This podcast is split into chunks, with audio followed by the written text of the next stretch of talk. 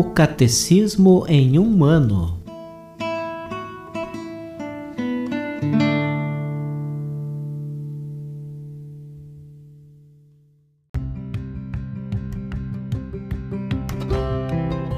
Olá, eu sou Luiz Felipe, seminarista da Diocese de Ponta Grossa, Paraná.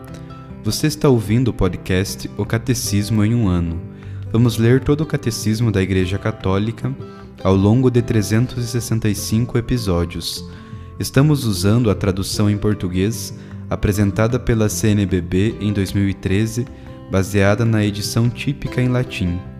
Baixe o plano de leitura que você encontra na bio do Instagram, arroba Catecismo em um ano, ou na descrição desse podcast.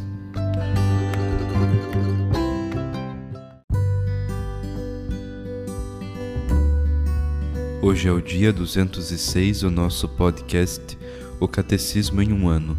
Nós vamos ler do número 1601 ao número 1611.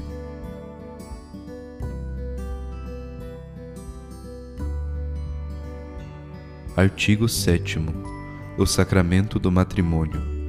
A aliança matrimonial, pela qual o homem e a mulher constituem entre si a comunhão da vida toda, é ordenada por sua índole natural ao bem dos cônjuges, à geração e à educação da prole, e foi elevada entre os batizados à dignidade de sacramento por Cristo Senhor. O matrimônio no desígnio de Deus. A Sagrada Escritura inicia com a criação do homem e da mulher à imagem e semelhança de Deus, e conclui com a visão das núpcias do Cordeiro. De um extremo ao outro, a Escritura fala do casamento e de seu mistério, de sua instituição e do sentido que lhe foi dado por Deus, de sua origem e de seu fim, de suas diversas realizações ao longo da história da salvação, de suas dificuldades provenientes do pecado, de sua renovação no Senhor, na nova aliança de Cristo e da Igreja.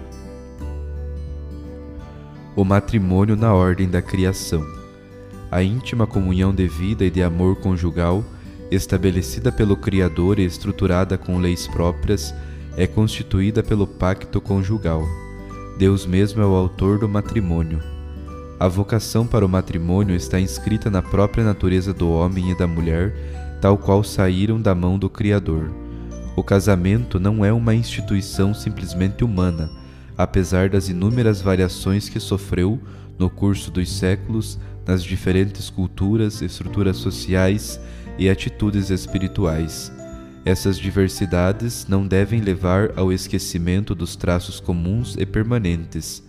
Ainda que a dignidade dessa instituição não transpareça em toda parte com a mesma clareza, existe, contudo, em todas as culturas, certo sentido da grandeza da união matrimonial. A salvação da pessoa e da sociedade humana está estreitamente ligada ao bem-estar da comunidade conjugal e familiar. Deus, que criou o homem por amor, também o chamou para o amor, vocação fundamental e inata de todo ser humano, pois o homem foi criado à imagem e semelhança de Deus, que é amor. Tendo-os Deus criado, homem e mulher, seu amor mútuo se torna uma imagem do amor absoluto e indefectível de Deus pelo homem. Esse amor é bom, muito bom aos olhos do Criador, que é amor. Esse amor abençoado por Deus é destinado a ser fecundo e a se realizar na obra comum de preservação da criação. Deus os abençoou e lhes disse: Sede fecundos e multiplicai-vos, enchei a terra e submetei-a. Que o homem e a mulher tenham sido criados um para o outro, a Sagrada Escritura o afirma. Não é bom que o homem esteja só. A mulher, carne de sua carne, é igual a ele, bem próxima dele. Lhe foi dada por Deus como um auxílio, representando assim Deus em quem está o nosso socorro. Por isso deixará o homem o pai e a mãe e se unirá à sua mulher, e eles serão uma só carne. O próprio Senhor nos mostra que isto significa uma unidade indefectível de suas duas vidas lembrando qual foi desde o princípio o desígnio do Criador, de modo que eles já não são dois, mas uma só carne. o casamento sob o regime do pecado. Todo homem sofre a experiência do mal à sua volta e em si mesmo. Esta experiência também se faz sentir nas relações entre o homem e a mulher. Sua união sempre foi ameaçada pela discórdia, pelo espírito de dominação, pela infidelidade, pelo ciúme e por conflitos que podem chegar ao ódio e à ruptura. Essa desordem pode se manifestar de maneira mais grave ou menos grave, e pode ser mais superada ou menos superada, segundo as culturas, as épocas, os indivíduos. Tais dificuldades, no entanto, parecem ter caráter universal. Segundo a fé, essa desordem que dolorosamente constatamos não vem da natureza do homem e da mulher, nem da natureza de suas relações, mas do pecado. Tendo sido uma ruptura com Deus, o primeiro pecado tem, como primeira consequência, a ruptura da comunhão original do homem e da mulher. Suas relações começam a ser deformadas por acusações recíprocas. Sua atração mútua, dom do próprio Criador, transforma-se em relações de dominação e cobiça. A bela vocação do homem e da mulher para serem fecundos, multiplicarem-se e sujeitarem a terra é onerada pelas dores de parto e pelo suor do ganha-pão. Não obstante, a ordem da criação subsiste, apesar de gravemente perturbada. Para curar as feridas do pecado, o homem e a mulher precisam da ajuda da graça que Deus, em sua misericórdia infinita, jamais lhes recusou. Sem esta ajuda, homem e a mulher não podem chegar a realizar a união de suas vidas para a qual foram criados no princípio. O casamento sob a pedagogia da lei. Em sua misericórdia, Deus não abandonou o homem pecador. As penas que acompanham o pecado, entre dores darás à luz os filhos. O trabalho com o suor do teu rosto constituem também remédios que atenuam os prejuízos do pecado. Após a queda, o casamento ajuda a vencer a centralização em si mesmo, o egoísmo, a busca do próprio prazer e a se abrir ao outro a ajuda mútua ao dom de si. A consciência moral concernente à unidade e à indissolubilidade do matrimônio desenvolveu-se sob a pedagogia da lei antiga. A poligamia dos patriarcas e dos reis ainda não fora explicitamente rejeitada. Entretanto, a lei dada a Moisés visava proteger a mulher contra a arbitrariedade do domínio do homem, ainda que, segundo a palavra do Senhor, também ela trouxesse os traços da dureza do coração do homem, motivo pelo qual Moisés permitiu o repúdio da mulher. Examinando a aliança de Deus com Israel, sob a imagem de um amor conjugal exclusivo e fiel, os profetas prepararam a consciência do povo eleito para a compreensão mais profunda da unicidade e da indissolubilidade do matrimônio os livros de Rute e de Tobias dão testemunhos comoventes do elevado sentido do casamento, da fidelidade e da ternura dos esposos. A tradição sempre viu, no Cântico dos Cânticos, uma expressão única do amor humano, visto que é reflexo do amor de Deus. Amor forte como a morte, que as águas torrenciais não puderam extinguir.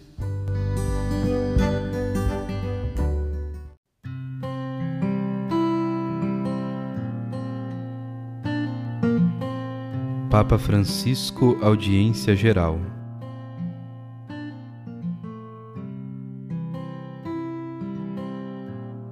Caros irmãos e irmãs, bom dia.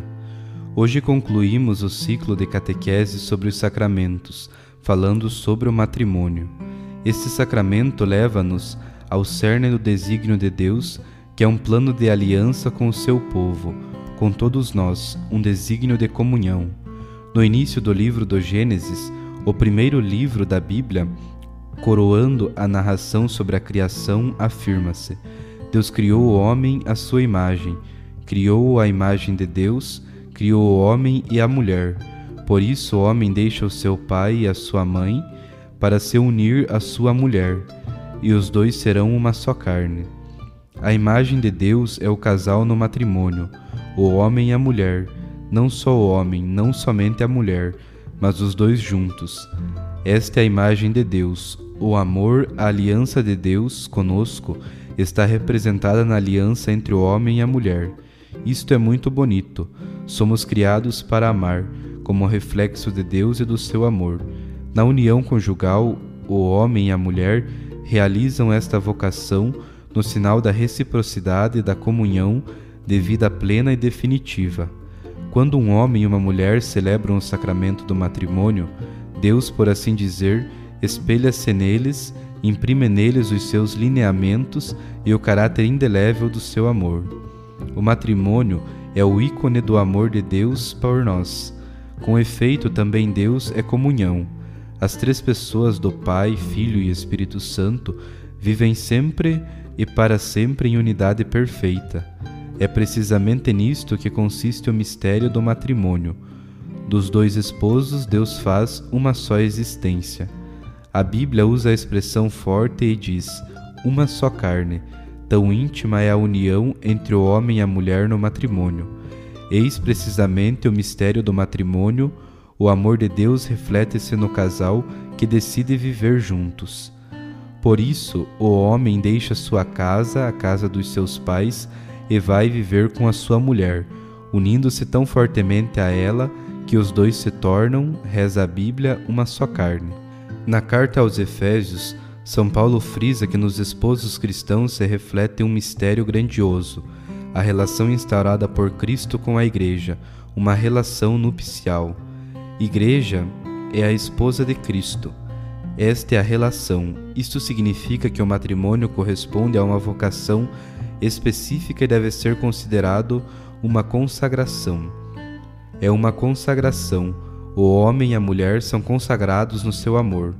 Com efeito, em virtude do sacramento, os esposos são revestidos de uma autêntica missão, para que possam tornar visível, a partir das realidades simples e ordinárias, o amor com que Cristo ama sua Igreja, continuando a dar a vida por ela na fidelidade e no serviço. No sacramento do matrimônio há um desígnio deveras maravilhoso, e realiza-se na simplicidade e até na fragilidade da condição humana. Bem sabemos quantas dificuldades e provas enfrenta a vida de dois esposos. O importante é manter viva a união com Deus, que está na base do vínculo conjugal. E verdadeira unidade é sempre com o Senhor, quando a família reza, o vínculo mantém-se. Quando o esposo reza pela sua esposa e a esposa pelo esposo, aquela união revigora-se, um reza pelo outro. É verdade que na vida matrimonial existem muitas dificuldades, muitas, que o trabalho, que o dinheiro não é suficiente, que os filhos enfrentam problemas, tantas dificuldades, e muitas vezes o marido e a esposa tornam-se um pouco nervosos e brigam entre si. Discutem.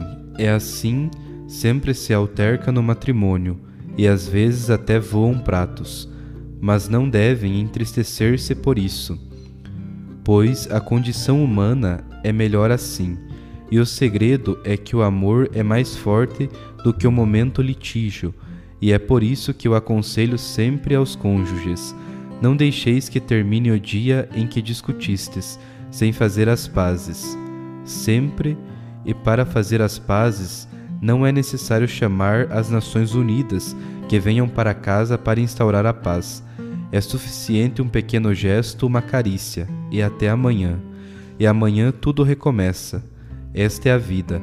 É preciso levá-la adiante assim, levá-la em frente com a coragem de querer vivê-la juntos. E isto é grandioso, é bonito.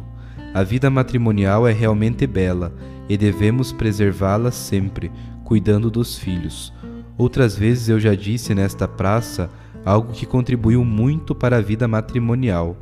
Trata-se de três palavras que é necessário pronunciar sempre, três palavras que devem existir sempre em casa: com licença, obrigado, desculpa. Eis as três palavras mágicas com licença para não interromper na vida dos cônjuges. Com licença, como te parece isto?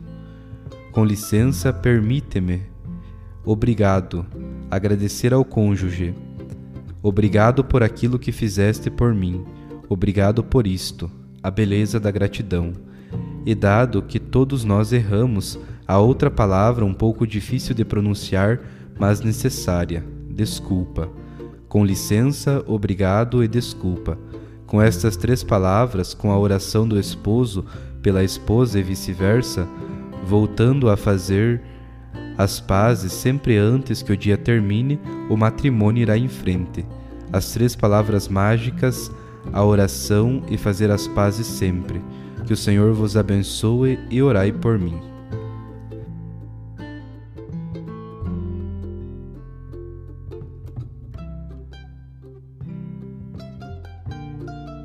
Os textos das catequeses papais encontram-se na íntegra no site da Santa Sé, vatican.va.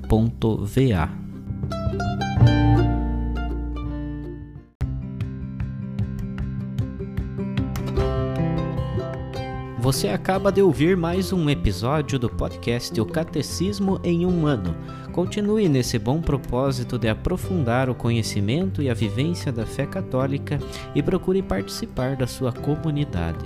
Rezemos por todos que estão fazendo esse caminho de leitura do catecismo. Até amanhã!